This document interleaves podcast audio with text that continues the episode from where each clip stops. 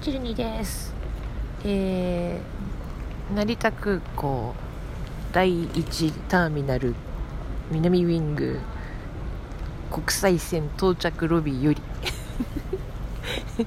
えー、収録中です。えー、娘無事に着陸出国。出国じゃない入国か。できまして帰ってきました。えーっと昨日あの生ひげに後半ちょっと出演させていただいた 出演ちょっとじゃなかった。あの後半1時間30分ぐらい出演させていただいたんですがその時散々ねあのヒゲさんからヒゲフレディさんからたった6ヶ月しかやってないのにたった6ヶ月しかって言われたんですけどまあねあのおいそれとは帰りたいなと思ってもおいそれとは帰ってこれないあの誰も知ってる人がいないところに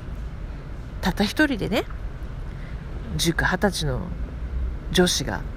乗り込んであの外国人の中で寮生活をして